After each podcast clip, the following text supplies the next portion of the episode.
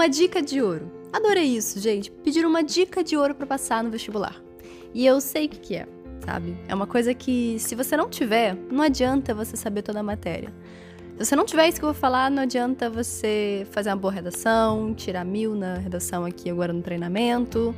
Se você não tiver isso, você não passa, tá? Se vou ser bem franca. E o que eu tô falando é de saúde emocional, saúde mental. E sim, gente, se você é uma pessoa que negligencia isso, você tá, sabe, tá postergando sua aprovação.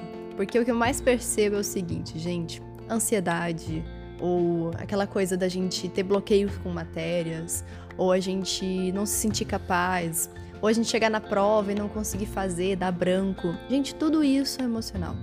A nossa relação com o nosso erro também, que é uma coisa que a gente trabalha muito aqui, então, você aprender a errar, você saber que o erro, na verdade, não é uma coisa que vai, é um castigo, é uma coisa que tá te, sabe, tá te tirando a aprovação. Pelo contrário, quando você ignora o erro para se sentir bem, você acaba postergando a sua aprovação. Então, repara que tem tanta coisa envolvida com saúde mental, envolvida com a sua, seu emocional, que isso é uma coisa que se eu falar para vocês assim, que sem isso não, ninguém passa. Então, você tem sim que manter o controle ao longo dos, do estudo, ao longo do ano inteiro, certo? Isso não é fácil, você dá, sempre dá vontade de desistir, sempre dá aquela sensação de que a gente nunca vai passar. Começa a vir pensamentos muito ruins de que nada vai dar certo, você nunca vai conseguir, a aprovação não vai dar certo, porque, porque isso, porque aquilo, você se compara. Então veja que tem tanta coisa que a gente precisa trabalhar e talvez minha dica de ouro seja se preocupe com isso. Procure ajuda sempre que necessário, tá certo? Porque Enfrentar o vestibular é enfrentar um monstro que mora dentro da gente. Então a gente vai enfrentar uh, todas as nossas coisas que às vezes ficam guardadas e que não são expostas, sabe? Então a própria competição, né? A competição ruim sempre, né? Ou na verdade uma comparação, vamos dizer assim, nossa relação com o erro, aquela ideia de tem que ser, tem que ser perfeccionista, eu não posso errar, eu tenho que, sabe, eu tenho que mostrar para as pessoas que eu sou inteligente, sabe esse tipo de coisa? Então, o vestibular ele bota isso, tudo isso à prova, ele mostra pra gente que é o quanto de humildade a gente tem que ter ainda, o quanto de aprendizado, de controle emocional mesmo, de, de conseguir enfrentar um monstro gigantesco e, e conseguir, sabe, ver ele de frente. Porque a gente tem muita, muita essa vontade de ignorar nossos erros, de fugir das matérias que a gente não sabe. E tudo isso, gente, tudo isso é emocional.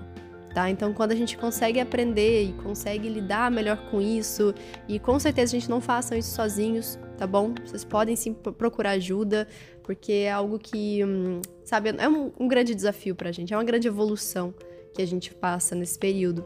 Então, assim, se eu puder falar que sem isso você não passa, eu acho que é uma coisa que é bem nítida, assim, sabe? Eu não gosto de falar isso, ah, se eu não fizer isso você não passa.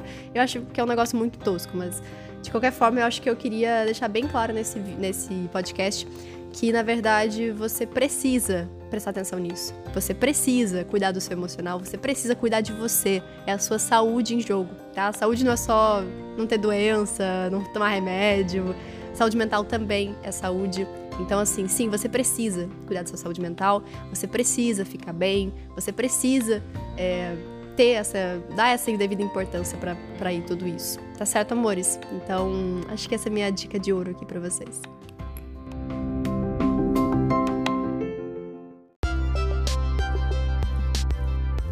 Eu sou a Sara Schomayer, médica pelo FRJ e mentora de vestibulandos. Hoje você ouviu mais um episódio do podcast, o podcast do arroba Método Questiona.